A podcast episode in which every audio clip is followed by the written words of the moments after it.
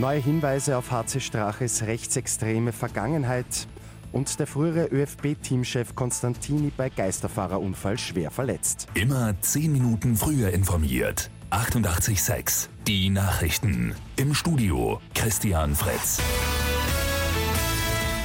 Die Wochenzeitung Falter hat jetzt Fotos veröffentlicht, die auf eine rechtsextreme Vergangenheit von Heinz-Christian Strache deuten. Der Ex-Vizekanzler ist vor einer Karte Nazi-Deutschlands zu sehen. Auch eine Postkarte, die Strache offenbar gezeichnet hat, liegt dem Falter vor. Darin sendet er Heilgrüße nach Deutsch-Österreich. Strache dementiert die Vorwürfe auf eine Nazi-Vergangenheit. Es handle sich nicht um Nazitum, schreibt er auf Facebook. Unterdessen hat der designierte FPÖ-Chef Norbert Hofer Stellung zu Straches EU-Mandat genommen.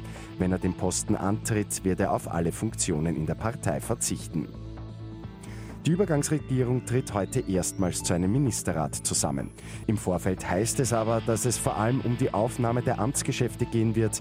Große inhaltliche Entscheidungen werden nicht erwartet.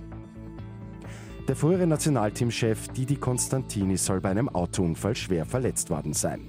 Laut Tiroler Tageszeitung dürfte Konstantini auf der A13 in Tirol eine Ausfahrt verpasst haben.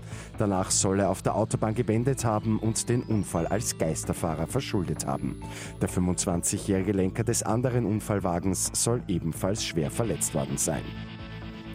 Und in Wien-Meidling ist ein neuer Sozialmarkt eröffnet worden. Die gute Nachricht zum Schluss. In der Filiale vom Arbeiter-Samariter-Bund wird neben den günstigeren Lebensmitteln auch Wert auf einen Austausch zwischen den Kundinnen und Kunden gelegt. Auch kostenlose Aktivitäten wie etwa Ausflüge werden dort angeboten. Mit 886 immer 10 Minuten früher informiert.